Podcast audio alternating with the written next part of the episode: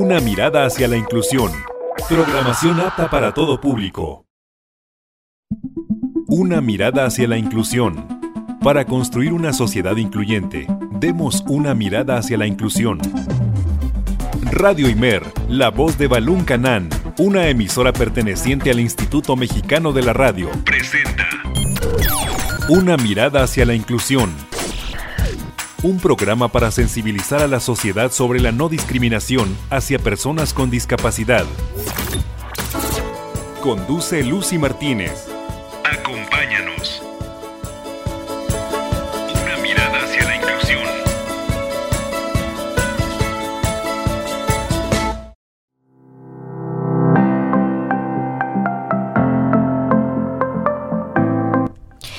Radio Mer 107.9 de FM y 540 de AM. Para mí es un placer poder acompañarte este lunes 11 de abril del 2022 en una emisión más de este programa Una mirada hacia la inclusión.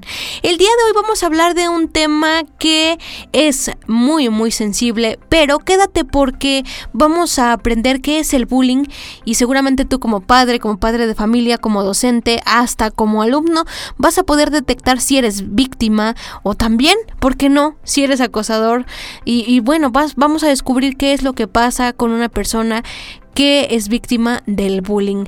Y agradezco mucho a los que nos escuchan en nuestro programa en formato de podcast. Pero también puedes hacernos llegar tus comentarios a nuestra página de Facebook y nos encuentras como Radio Imer y puedes escucharnos a través de www.imer.mx diagonal Radio Imer. Bueno, pues el día de hoy vamos a tener el Tecnotip de la semana, vamos a aprender una cosa muy interesante sobre una aplicación que seguramente te va a servir a ti como docente o como persona con discapacidad. También aquí tenemos de todo.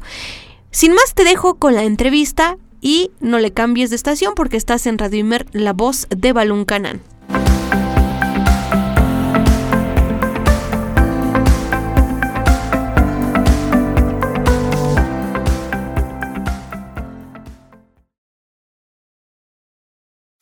Mirada hacia la inclusión. Una mirada hacia la inclusión. Esta es la entrevista.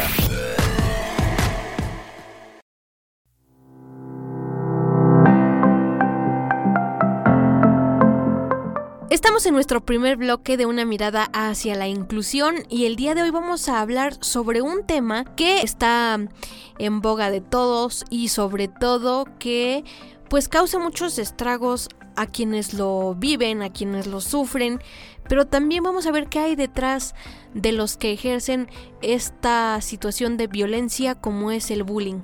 Y para ello contamos con la presencia del licenciado en psicología egresado por la UNAM, eh, Flavio Bernal Herrera, tiene diplomados en sexología y en educación.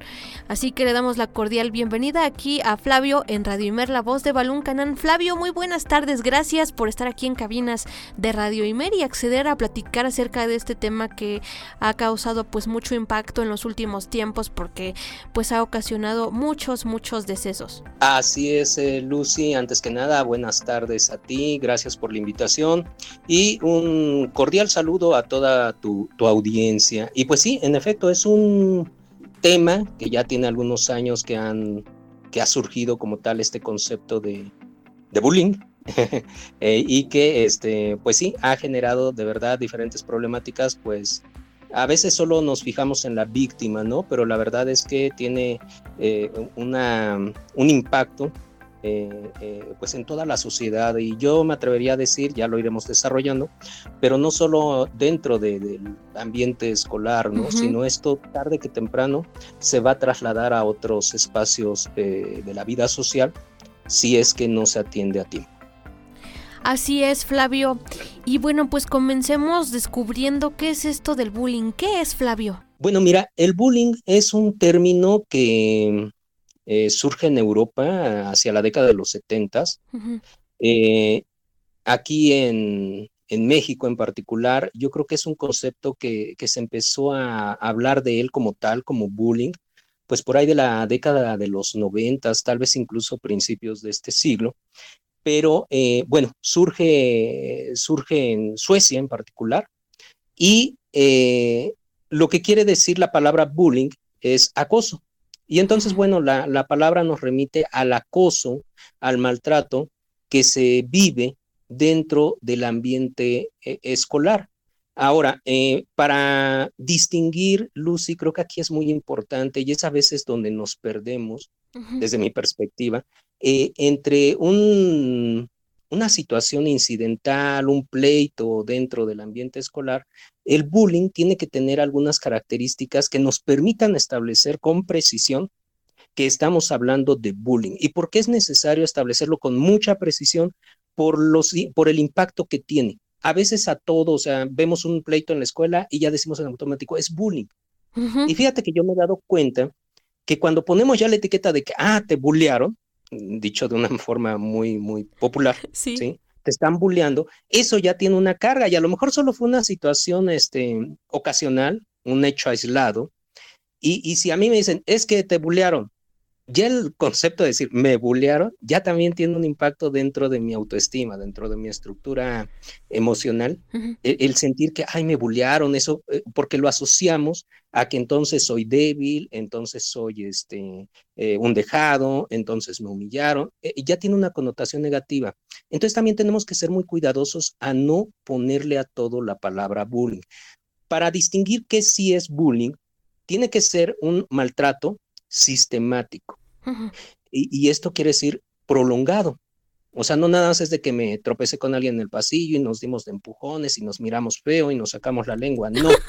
Eh, sí, o sea, eh, sí, realmente, porque ya muchos dicen esto ya es bullying. No, sí, sino que tiene que ser una situación recurrente, que el acosador porque en el bullying siempre va a haber un acosador y una víctima, o varios acosadores en, un momento dado. Pero bueno, vamos a hablar eh, en singular, un acosador y una víctima.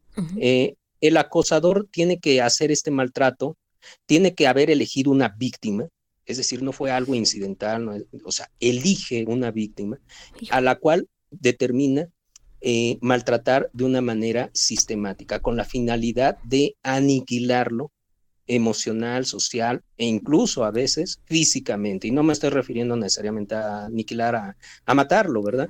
Pero sí incluso generarle algunos estragos, algunas lesiones eh, a través de un maltrato físico. Bueno, otra de las características que tiene que tener el bullying es que tiene que haber eh, una diferencia de fuerzas.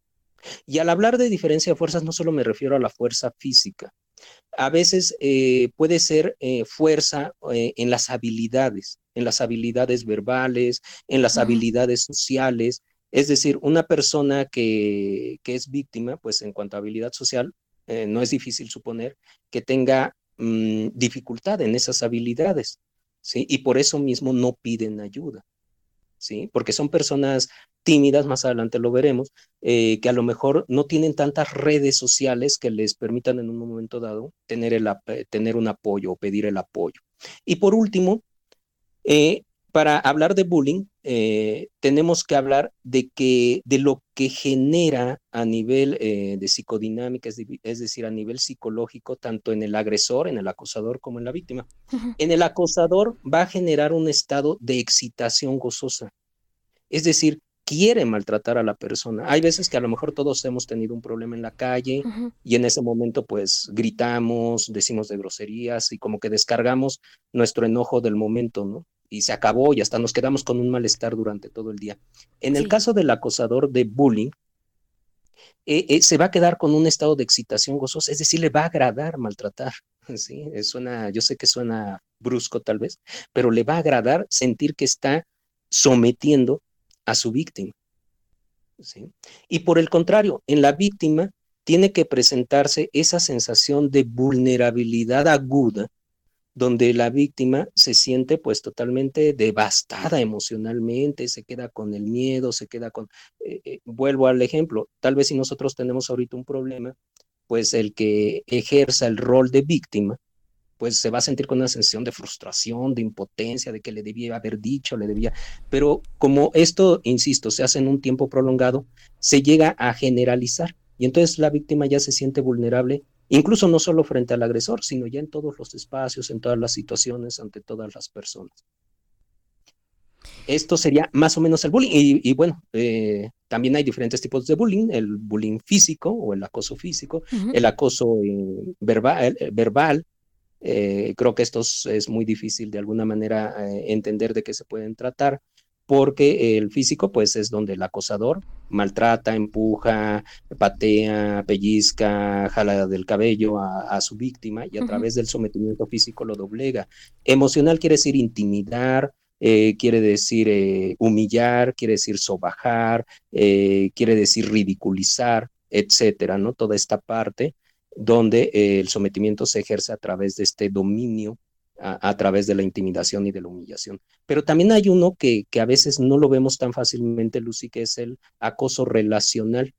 Y es donde el acosador, aprovechando su liderazgo, porque luego los maltratadores tienen mucho liderazgo por miedo más que por respeto, eh, hace que el grupo de amigos eh, se eh, aísle al otro.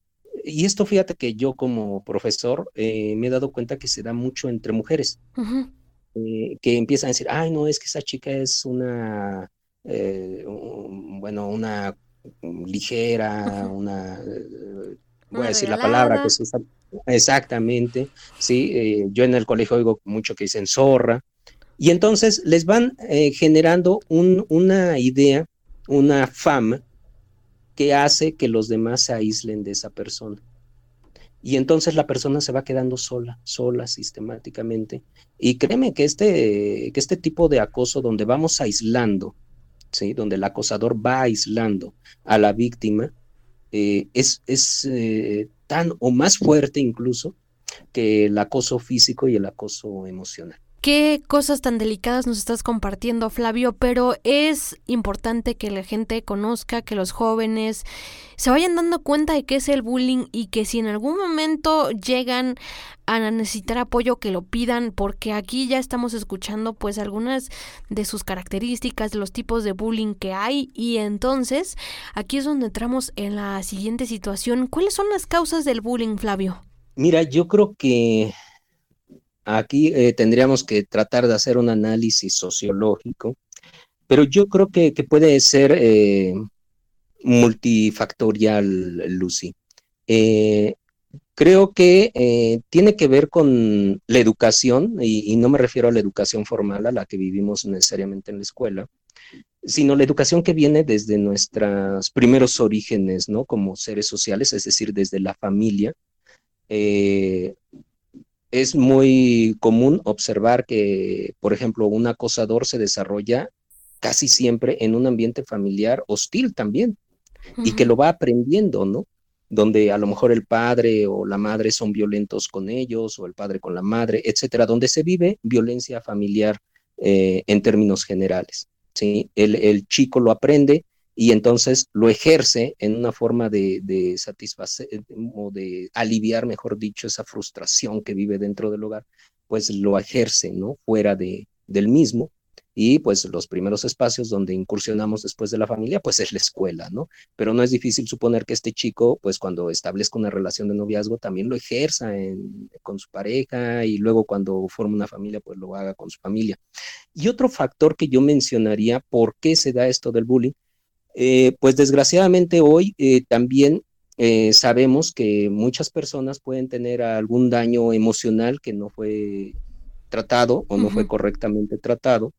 Y obviamente todos estos factores pueden, pueden influir a que una persona se convierta en, en agresora, ¿no? Y estoy hablando de factores emocionales, factores traumáticos, y también estoy hablando de factores neurológicos, es decir, eh, personas que, que, desafortunadamente ya nacen con una lesión cerebral y que eh, no se detecta o no se detecta a tiempo esta lesión cerebral y que puede eh, influir en su conducta, en una conducta violenta, en una conducta impulsiva, que pues se refleje en sus vínculos sociales y en este caso pues dentro del, del colegio, ¿no? Pero en términos generales creo yo que, que las causas pues son, son también reflejo, Lucy, pues de que estamos viviendo en una sociedad eh, decadente, ¿eh? también nos hemos insensibilizado mucho hacia la violencia, ahora en los noticieros vemos imágenes de verdad brutales y, y, que ya no nos genera ninguna ninguna emoción, ¿no? Al contrario, yo he notado gente que busca ver ese tipo de imágenes, ¿no? Que, que parece que tiene una satisfacción al ver este tipo de imágenes. Los videojuegos también ya son muy violentos. Sí. Entonces, hemos normalizado, Lucy, la, la, la violencia y, y, pues a veces nos sorprendemos de que, pues, ah, caray, como que como que mi hijo es violento, ¿no? Nos uh -huh. negamos ante una situación cuando nosotros mismos les compramos, pues eh, hoy día, pues videojuegos que, que implican mucha violencia. Exacto, y sí, tocando el punto de los videojuegos, hasta en los mismos smartphones, ¿no? Ya los niños están muy centrados en ese juego moderno que es el Free Fire, ¿no? Que es uno de esos como no sé, la verdad es que no sé qué, qué tendrá este videojuego que de verdad que los, los atrapa totalmente a los niños. Y pues sí, como dices, la, norm la normalización de la violencia es cada vez más frecuente porque como ya vemos diario estas imágenes, pues ya decimos, no, pues es normal, ¿no? Por ejemplo, a mí una vez me ¿Sí? tocó en la calle ir caminando y escuchando a un niño que le decía a su mamá, oye mamá, ¿verdad mamá que los cuchillos también sirven para matar? O sea, yo me quedé así como que un Ay, niño esté diciendo, y dijo la mamá, no, hijo, el cuchillo sirve para cortar algunas cosas, que sí verduras, que sí frutas, sí mamá, pero también sirve para matar, dice yo así como que. Dios mío, o sea, como un niño está diciendo que eh, este, este instrumento no sirve para, para hacer ese tipo de, de situaciones. Entonces, pues sí, Así hay es. que estar muy atentos y vigilando lo que ven nuestros niños, los contenidos, tanto en la tele, en el internet y en esto de del teléfono porque pues sí eh, muchas veces igual nosotros como padres o madres de familia estamos centrados también nosotros en el teléfono y como que les quitamos esa atención que necesitan no entonces por eso mismo es que pues nosotros vamos creando también a personas violentas. Pero Flavio qué características este qué características presenta una persona que ejerce el bullying bueno, el acosador, es decir, el que ejerce el bullying, mmm, puede presentar eh, diversas características. Hay autores uh -huh. que hablan de varios perfiles de acosador escolar, ¿sí? Uh, algunos eh, eh, lo dividen, básicamente yo hablaría de dos en particular. Uh -huh. Uno que le llaman, yo sé que las palabras pueden sonar fuertes para el auditorio, no estamos familiarizados, esto es muy común dentro del, del estudio de, de, la salud mental. Uh -huh. Entonces, bueno, eh, espero no herir susceptibilidades, pero bueno, los dividen uno en el, en el agresor psicópata. Sí. Eh, psicópata es un, eh, es un acosador que se caracteriza porque eh, tiene rasgos de personalidad narcisista, le, le, gusta ser el centro de atención. Uh -huh. Y a veces, si tú te das cuenta, si tú recuerdas tu, tus vivencias escolares, Lucy, eh, cómo admirábamos de alguna manera, o era tal vez un temor encubierto hacia aquel que era el fuerte, el violento, ¿no? Y, tenía un gran jale, vamos a decirlo así, o sea, lo seguían otros chicos, incluso las chicas, yo las recuerdo, enamoradas de ese que, que mostraba fuerza, que mostraba ga gandallería, si se me permite el, el término, ¿no? Es decir, se, se vuelven gente popular. Eso es narcisismo, es decir, atraer la atención de los demás y creer que yo solo soy el centro a través de mi fuerza. Entonces son personas eh, que tienen esta característica narcisista, tienen una característica impulsiva, esto es muy importante, es decir, son personas que no piensan antes de actuar, no se toman ese segundito eh, de decir lo que puedo generar, lo que puedo ocasionar, y no solo a la víctima, sino a mí mismo, ¿no? Porque eso puede traer consecuencias de lo que yo haga, tendría que tener consecuencias, pero el, el acosador eh, escolar del tipo psicópata no piensa en esta situación. Son personas, eh, Lucy, que muchas veces no tienen un código ético moral. ¿Qué quiere decir esto? Que no distinguen con precisión entre el bien y el mal. Sí, y yo sé que, que, cuesta trabajo a lo mejor asimilar esto, pero sí, en efecto, las hay personas que, que, que pues a lo mejor golpearon a alguien y si solo le di tres puñetazos, si solo lo pateé, sí, o sea, no, no alcanzan a dimensionar el daño que hicieron o que incluso pudieron, pudieron ocasionar, ¿no? Sí, y otra de las características de este, de este tipo de, de acosador escolar es que eh, son personas que por lo general no van a tener sentimientos de culpa después de haber hecho una acción reprobable, uh -huh. ¿sí? por lo mismo de que no reconocen entre el bien y el mal, pues de qué me arrepiento, ¿no? O sea, no hay de qué arrepentirme, o él se lo buscó, siempre van a, atribuir al otro el hecho de que yo haya reaccionado de esa forma tan violenta, ¿no? ¿sí? Eh, eh, entonces, bueno, esa sería la característica del acosador escolar psicópata. Y hay otro que, que lo definen como el sociópata. Aquí la diferencia es que el sociópata es una persona resentida socialmente hablando, es decir, que a lo mejor sufre maltrato en otras áreas de su desarrollo social, puede ser su casa en este caso, y toda esa frustración, toda esa amargura que ellos eh, viven en su casa y donde no se pueden defender porque el papá sí les pega o la mamá sí los golpea. Entonces ellos, en, ese afán de compensar, es un acto compensatorio, eh, esa violencia que yo recibo en otra área, esa humillación que yo recibo en otra área de mi vida, en otro espacio de mi vida, eh, pues lo, lo, saco eh, toda esa frustración, vuelvo a repetir, la saco con mis compañeros de escuela, donde estamos de igual a igual, donde yo sí puedo, entre comillas, competir, no sé si me explico, incluso no solo competir, sino abusar. Sé que puedo abusar de, de alguien que es de un par, que, que tiene que mi misma edad y, bueno, a lo mejor voy a buscar a alguien incluso más que yo note que es más débil que yo, ¿no? Eh, eh, entonces, ese es el, el, el acosador escolar del tipo sociópata. El que quiere descargar toda su frustración vivida en otra área en otros espacios donde siente que puede abusar.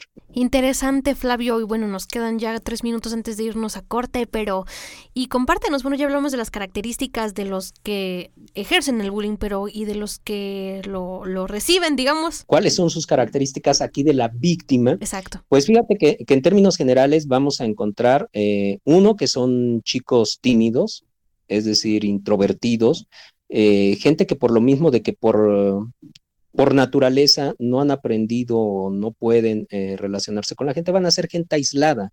Y el acosador es muy inteligente, o sea, el acosador no va a buscar al fortachón, al hábil social, porque pues ese sí, sí se los puede poner parejos o sí los puede denunciar, ¿no? Sí. Pero buscan a personas precisamente tímidas que se aíslan por naturaleza, eh, que son introvertidas, porque saben que, no los van a denunciar. Otra de las características es que van a escoger al chico débil, y débil no me refiero necesariamente a esta cuestión física, ¿no? Pero, eh, pero sí, es un factor que pueden tomar en cuenta, buscan al flaquito, al chaparrito, pero también aquel que no tiene la fortaleza social, la fortaleza eh, en cuanto a relaciones interpersonales y que eh, implicarían el mismo riesgo, ¿no? Que me puedan denunciar. Y también podemos encontrar dentro de las víctimas un perfil que se llama eh, el niño, así le dicen los autores, el niño traumatizado, es decir, aquellos niños que por alguna experiencia anterior en su vida, eh, pues vengan de situaciones que los hayan impactado emocionalmente y que a lo mejor esto determine complejos en su en su estructura mental, ¿no? Es decir, chicos que, tienen inseguridades y que eh, por sí mismo no, eh, esto no les permitiría defenderse de los ataques de un acosador, ¿no? Pero en términos generales, se le llama la víctima propiciatoria, el acosador va a buscar esa víctima propiciatoria, como sucede en todo, hasta en un asalto. Los ladrones no ven a aquel que, se ve que está atento, ven a aquel que va distraído, aquel que... Eh, todos los agresores buscan un perfil, exacto, buscan un perfil. Y el perfil que busca un acosador escolar es, en términos generales, aquel que, que evidentemente se note vulnerable, ¿no? Perfecto, Flavio, y con esto nos vamos a un corte y ya volvemos con más aquí en Radio la voz de Balún Canal.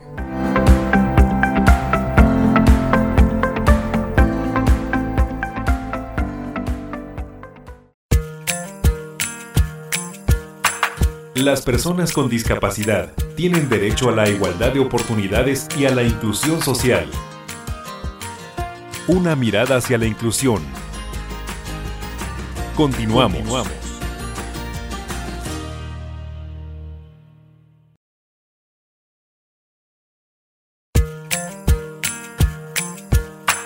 Las personas con discapacidad tienen derecho a la igualdad de oportunidades y a la inclusión social.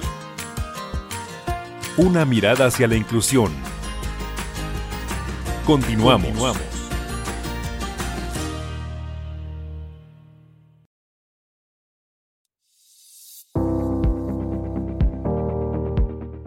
conocer tips, tecnología y recursos para la atención de personas con discapacidad? Una mirada hacia la inclusión trae para ti el Tecnotip de la semana. Presenta Karen Lara. El día de hoy estoy un poco preocupada porque tendré una reunión de Zoom y el problema es que no tengo nadie quien me ayude a enfocarme y la reunión estaré haciéndola desde mi teléfono. Ahora, ¿cómo le voy a hacer? Ah, ya me acordé. Hace tiempo alguien me había comentado de una buena alternativa, de una cámara muy accesible y que si todo sale bien, voy a poderme unir a mi reunión de Zoom sin ningún inconveniente y voy a salir perfectamente bien enfocada. Open Camera. Uno cara detectada en la izquierda de la pantalla uno cara detectada en el centro de la pantalla. Fantástico. Ahora sí ya voy a poderme unir perfectamente a mi reunión y voy a salir totalmente centrada. Open Camera es una aplicación de cámara completamente gratuita, disponible para dispositivos con sistema operativo Android. El utilizarla brinda muchas ventajas, entre las cuales se encuentran las siguientes. Asistencia de enfoque. Esta opción es muy útil para personas con discapacidad visual, debido a que con la activación del reconocimiento de rostros es posible tomar una foto de manera autónoma. Configuración de temporizador con cuenta regresiva de voz y modo de repetición automática con retardo configurable. Esto es muy útil para cuando de pronto queremos tomar una foto en familia. Y para estos casos también es muy útil la opción de tomar una foto de manera remota, haciendo un ruido o mediante el comando de voz cheese, una palabra que en español significa queso. Lo mejor de todo es que la aplicación no muestra ningún tipo de anuncios. Los anuncios solo están presentes en el sitio web. Es posible que algunas funciones no estén disponibles en todos los dispositivos, ya que pueden depender de las funciones del hardware de la cámara, la versión de Android, etc. Si te gustan las fotos y los videos, hoy es el día para descargar esta gran aplicación, Open Camera. Fuente, Google Play Store.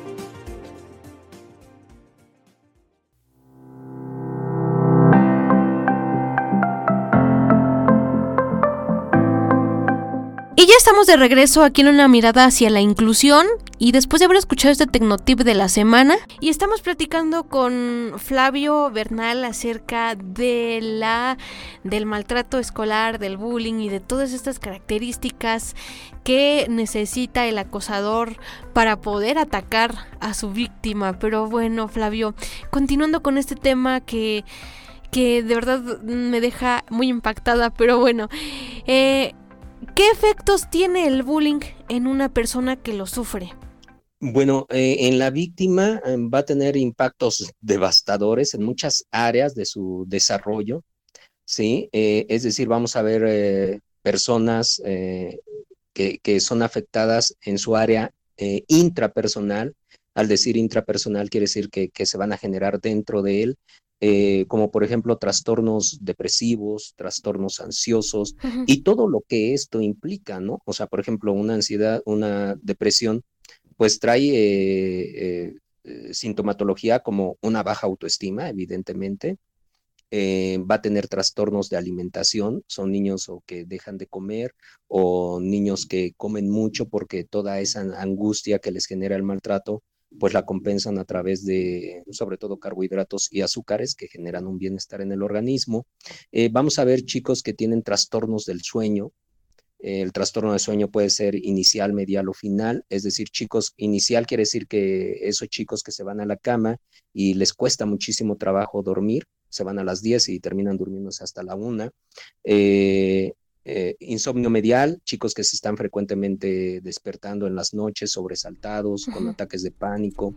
Y e insomnio final son aquellos chicos que, pues, eh, aunque duerman, se levantan con una sensación que no han, han descansado. Además de estos eh, síntomas asociados a la depresión y a la ansiedad, pues vamos a ver chicos que pueden tener regresiones, chicos que, que, que pueden volverse a orinar en la cama, enuresis, eh, podemos ver eh, chicos que tienen verdadera fobia, aversión a ir al colegio, evidentemente. sí. Sí, o sea, es natural, ¿no? Todos queremos evitar el, el maltrato. Y pues, eh, digo, ya no es difícil suponer que va a haber un bajo rendimiento académico, porque es un niño que, que lo único que va a estar buscando dentro de la escuela ya no es estudiar, sino evitar al agresor para que no lo lastime, ya sea física, emocionalmente, socialmente.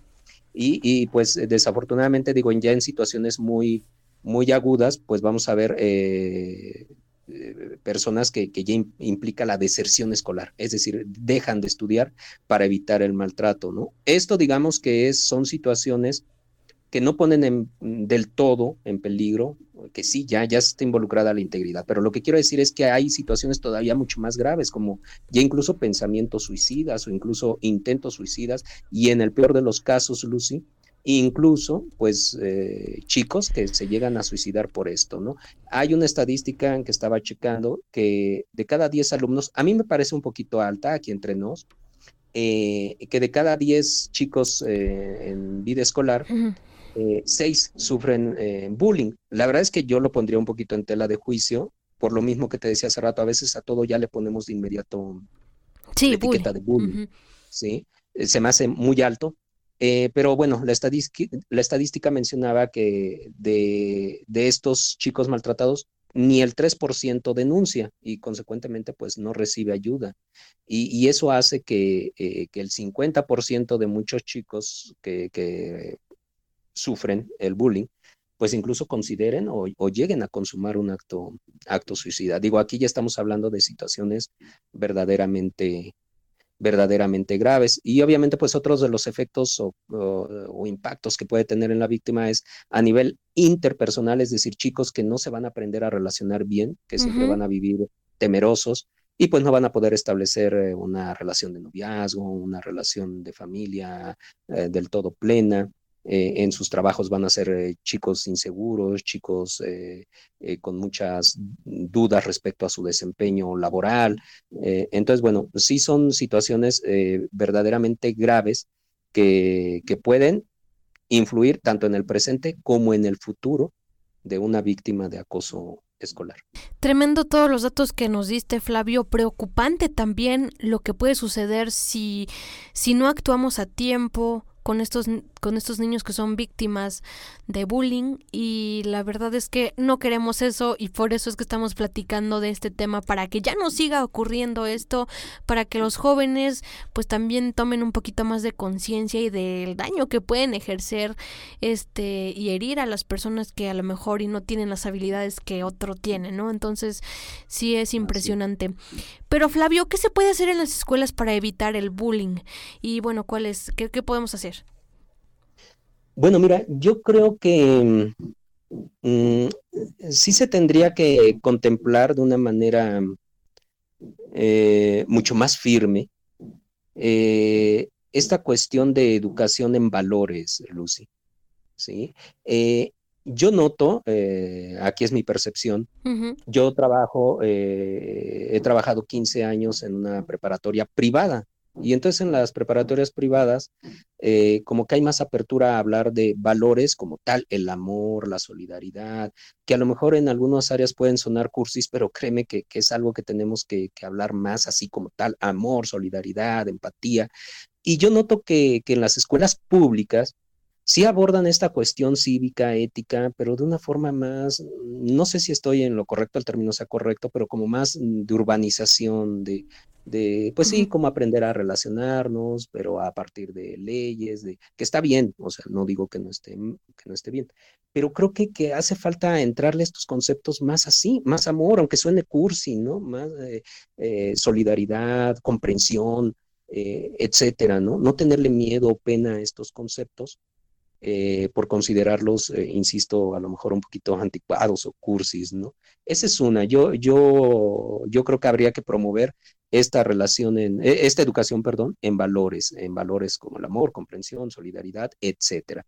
Eh, otra de las situaciones es que en los ambientes de escuela exista esta, este ambiente de confianza, de escucha con el alumno, de profesores con alumnos, de directivos con alumnos, porque sobre todo, otra vez vuelvo a las escuelas públicas, la verdad es que todos aquellos que estudiamos en escuelas públicas, pues cuántas veces nuestros maestros no se acuerdan de nuestros nombres. Sí, es cierto. Ajá, o sea, realmente somos, ellos dan su clase y, y, te le acercas y a ver, dame tu nombre, ¿no? O sea, no saben con quién están hablando hasta que te ven en una lista, como que cobra sentido, ¿no? Cobras, cobras tu sentido como alumno. O sea, ellos dicen, ah, entregaste tareas, no entregaste, o sea, todo es numérico, todo es desde esa perspectiva y la parte humana, la parte relacional se olvida muchas veces. Otra de las eh, sugerencias que yo podría hacer es, hay reglamentos, eh, Lucy, en todas las escuelas y a veces nos tiembla la mano, ¿no? A la hora de aplicarlos y eso creo que a todos nos ha pasado como directivos, como docentes a veces pues eh, no, no ejecutamos, no, no, llevamos a cabo el reglamento como tiene que ser y desgraciadamente pues eh, el, el, no, el no llevar el reglamento a rajatabla, muchas veces empezamos a ser permisivos y obviamente esto los alumnos lo detectan perfectamente y empiezan a abusar. Otra de las situaciones es como maestros no enrolarse en estas situaciones cuando escuchamos una burla, un apodo dentro de la escuela, del salón, dentro de nuestra materia. Eh, tenemos que, impedirlo, ¿no? Y no necesariamente tenemos que gritar ni sacar al otro del salón, simple y sencillamente, hasta creo que es más receptivo cuando haces un comentario suave, delicado, amable, ¿no? Pero de que tú no vas a permitir que al compañero se le llame por su apodo o, se haga una burla, eh, eh, pues eh, digamos, dolorosa hacia, el, hacia el compañero, ¿no? Esas cosas no se deben de, de permitir. ¿Sí? Y otra de las cosas también es importante que ahora con las redes sociales, Lucy, se está dando lo del ciberbullying. Sí.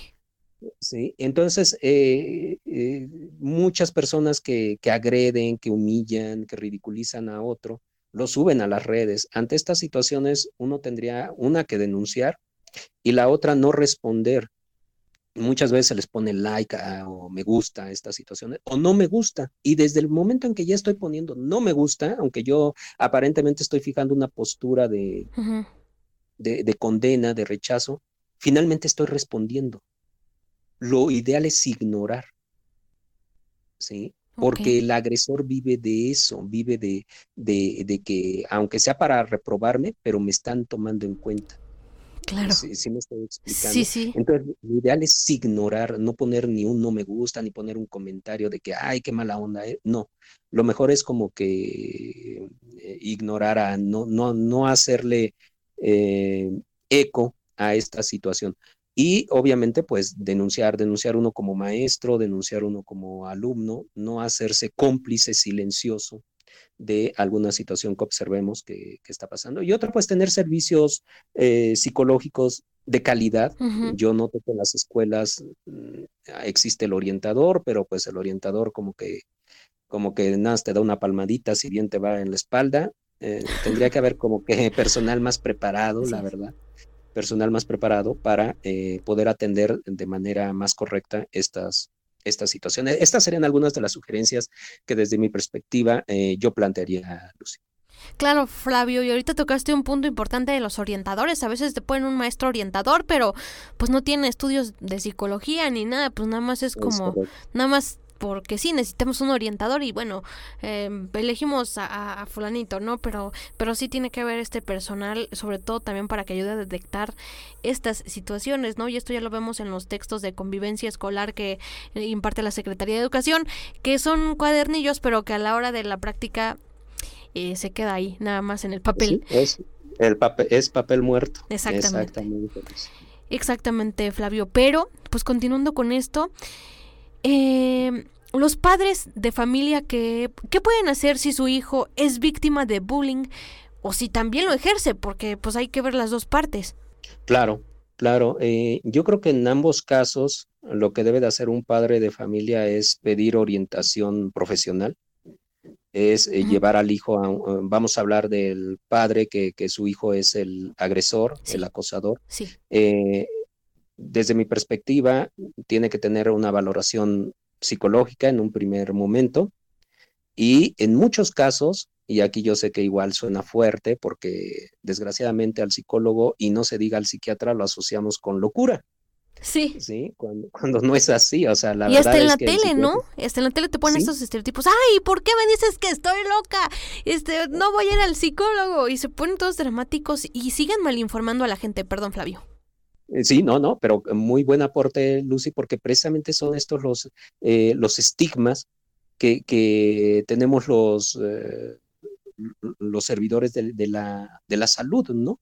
Y por eso es muy complicado que alguien lleve a su hijo o uno mismo acuda a un servicio de atención mental, porque pues tenemos ese estigma de que yo no estoy loco, yo no lo necesito. Y la verdad es que eh, a lo mejor saliéndome un poquito del tema, pero la verdad es que quienes buscamos un servicio psicológico, un servicio psiquiátrico, es precisamente porque no estamos locos, es porque ya hicimos conciencia de que podemos estar mejor, de que aspiramos a algo diferente, de que merecemos una vida diferente a, una vida donde detecto ya situaciones que me están haciendo sufrir. El loco se queda en el sufrimiento, el loco se queda en la hostilidad, el loco se queda en la violencia. Pero bueno, esto nada más era para, para reencuadrar esta parte, para ponerle un marco a la importancia que tiene la atención eh, psicológica y la atención psiquiátrica, pero el papá tendría que llevar a su hijo una valoración psicológica y si es necesario, que en muchos casos, eh, lo voy a decir rotundamente, en muchos, muchos casos va a ser necesaria una intervención psiquiátrica en el caso de los agresores. Sí. ¿Por qué? Porque muy probablemente eh, se presente algún daño cerebral, alguna lesión cerebral, sobre todo en un área que se llama lóbulo temporal, en el sistema límbico, que, eh, que es el que permite a los seres humanos tener este segundito de stop antes de tomar una decisión. Es decir, es el que controla la impulsividad. Y muchos de los agresores, como habíamos dicho anteriormente, no, no tienen este foquito de, de espérate, ¿no? Tómate un segundito para tomar una mejor decisión, no. Eh, ellos no tienen ese semáforo, por así decirlo, ¿no? Ese foquito rojo que los detenga en un momento dado. Y bueno, algunos eh, fármacos, psicofármacos, mm, ayudan a que precisamente eh, se, se pueda generar este semaforito y pueda de alguna manera reducir la impulsividad de, de algún paciente, ¿no? Entonces, la val- valoración psicológica y la va- valoración psiquiátrica, a mi gusto, son fundamentales en estos casos. Y también no dejarlo, al, como decíamos hace rato, Lucía, al orientador de la escuela, porque muchas veces, como tú bien señalabas, no tienen la preparación, no tienen la preparación correcta. Entonces, vale la pena buscar apoyo eh, con alguien eh, pues que se dedique de manera más eh, profunda a estas áreas, ¿no? Y en el caso de la víctima, igual, o sea, se tiene que hacer una valoración psicológica. Aquí también eh, quiero decir que va a depender de la resistencia de la persona. Hay quienes son muy resilientes y aunque hayan sufrido bullying, o sea, la verdad es que su propia resistencia emocional les va a permitir afrontar de muy buena manera y se van a recuperar eh, de manera muy satisfactoria ante un evento de bullying. Pero aquellos que son eh, tal vez un poquito más vulnerables eh, emocionalmente, pues sí se requiere en muchos casos igual la valoración psicológica que les ayude a, entender esta situación, que les ayuden algunas técnicas de defensa, el aprender a decir, por ejemplo, no, es algo fundamental eh, en toda víctima. Eh, eh, eh, sería importantísimo. Y en muchos casos, ya cuando se presenta una depresión o trastornos de ansiedad, ataques de pánico, Lucy, pues aquí también, ¿por qué no? También dejarse orientar por un médico psiquiatra que permita a través de fármacos eh, hacer eh, mucho más llevadera la situación que puede estar enfrentando un, una víctima de, de, bullying. Entonces esas serían mis sugerencias para los papás, para que atiendan a, a, sus hijos. No es bueno dejarlos así, o sea, que solitos, que, que le echen ganas, que, que, ellos son fuertes. No, estos discursos son muy motivacionales o mejor, tan motivacionales, pero a veces no podemos, a veces no podemos, sí. por más ganas que le echemos. A veces no podemos afrontar ciertas situaciones y requerimos de, de alguien que nos escuche o de alguien que nos recete para poder estar mejor y entonces sí, poder afrontar de mejor manera la, la, situación. Muy bien, Flavio, pues qué interesante. Y por último, Flavio, eh, pues también, ¿no? A, a, acotar aquí a tu comentario de que también los padres vayan a atención psicológica porque muchos ah, claro. de los traumas que traen los hijos es también por nosotros mismos, ¿no? Porque igual a veces uno por no querer que pasen lo que nosotros pasamos, hacemos cosas que, que a lo mejor y no son adecuadas para el niño o la niña y entonces pues eh, vamos traumándolo de diferente manera, ¿no? Entonces sí hay que atendernos también a nosotros mismos para que la relación familiar y, y bueno, en todos los ámbitos donde se relacionen vayan mejorando. Claro, y como manera preventiva, si me permites agregar, Lucy, eh, también hace rato hablaba de ambientes eh, de confianza y de escucha dentro de las escuelas. Esto también se debe de hacer dentro de la familia, ¿no? Esto preventivo, no esperarnos a ya detectar que tenemos un hijo acosador o un hijo víctima. No, o sea, esto debiera de ser de siempre para que nuestro hijo cuando esté viviendo una situación problemática, en este caso bullying, tenga la confianza de decir, papá, o sea, está pasando esto, ¿no? Y, que el papá eh, represente o la mamá representen un apoyo, ¿no? Pero a veces eh, el niño tiene miedo de, decirle al papá o a la mamá porque pues lo van a tachar de cobarde, lo van a tachar de miedoso, lo van a tachar de débil, eh, porque es, es la dinámica que él percibe dentro de su, de su casa, ¿no? Claro, Flavio. Y bueno, por último, ¿quiénes son las personas como más propensas a, a ser víctimas del bullying? Bueno, mira, esto eh, hace rato te hablaba de la víctima propiciatoria, sí. ¿no?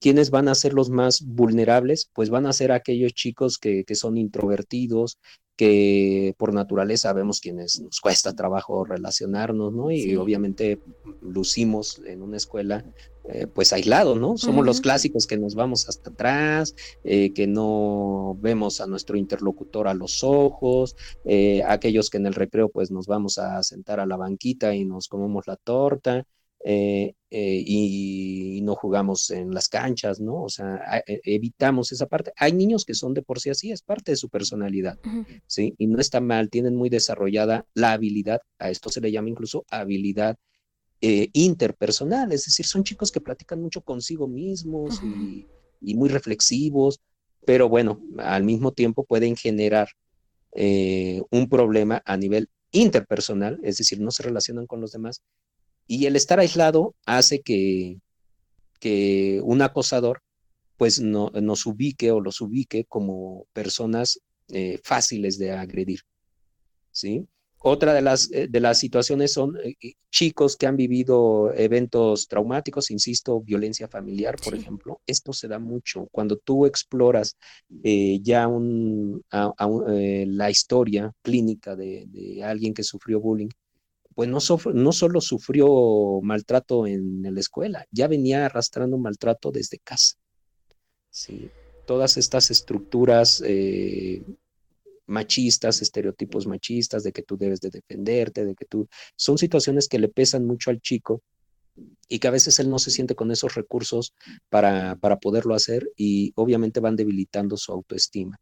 Entonces, bueno, en términos generales son estos chicos, aquellos chicos también que, que, que se notan eh, con esos complejos ante una característica física, o sea, el chaparrito, el gordito, el que tiene alguna discapacidad, el que a lo mejor eh, sus cabellos no se le peinan bien, pero que él mismo se siente mal. A mí me encantan aquellos chicos, la verdad es que muchos les dicen, ay, mira, que vienes con los pelos parados y parece que hasta le das cuerda y les gusta, ¿no? Pero hay otros que, de verdad, ¿no? Pero hay otros que se ven profundamente apenados, ay, mi cabello, ¿no? O sea, estos son chicos que inconscientemente están mandando un mensaje a los demás que a lo mejor no se capta tan conscientemente, pero, pero tú te das cuenta que es fácil de, de, de vulnerarlo, ¿no? O sea, con un comentario simple de que, ay, mira, tienes el cabello parado y se ponen rojo, rojo, rojo y, no saben dónde meterse y, se sienten totalmente mal.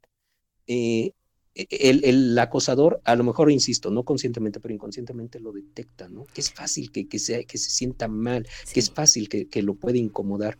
Y hay aquellos que, te repito, le dicen, ay, que, que estás bien gordo. ah, yo prefiero estar gordo, prefiero ser un gordo que dé risa y no un flaco que dé lástima.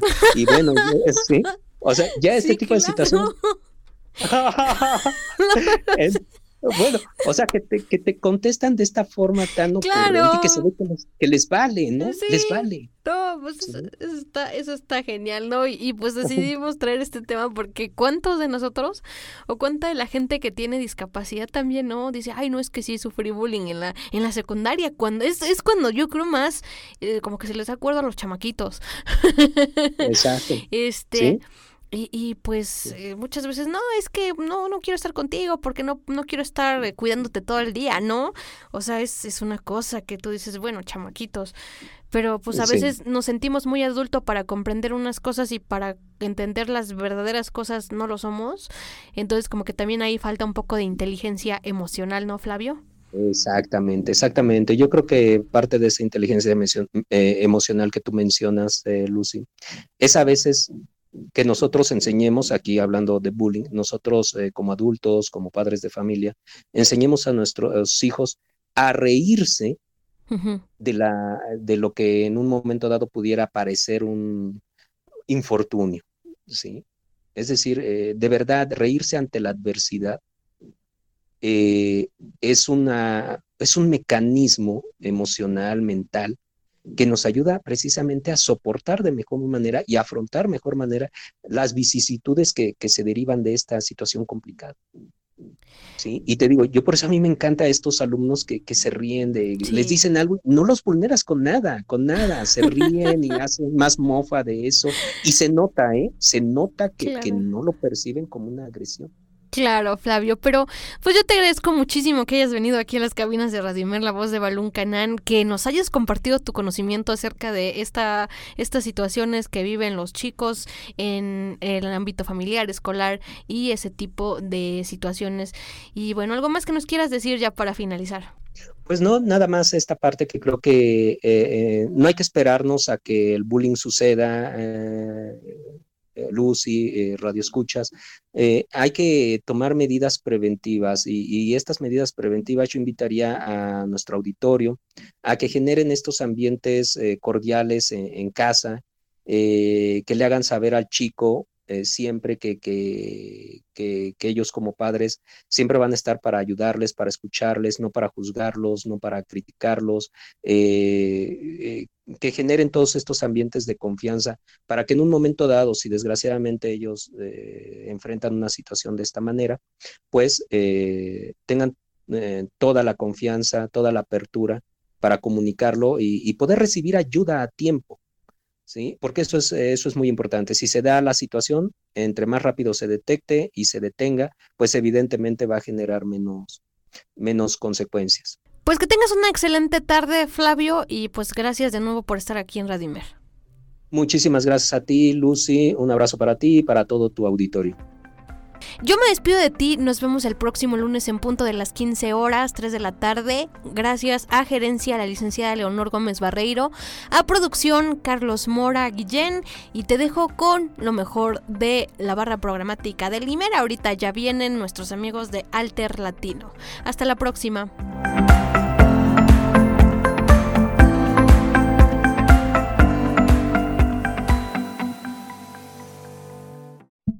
Radio Imer, la voz de Balún Canán, una emisora perteneciente al Instituto Mexicano de la Radio, presentó Una mirada hacia la inclusión. Una mirada hacia la inclusión.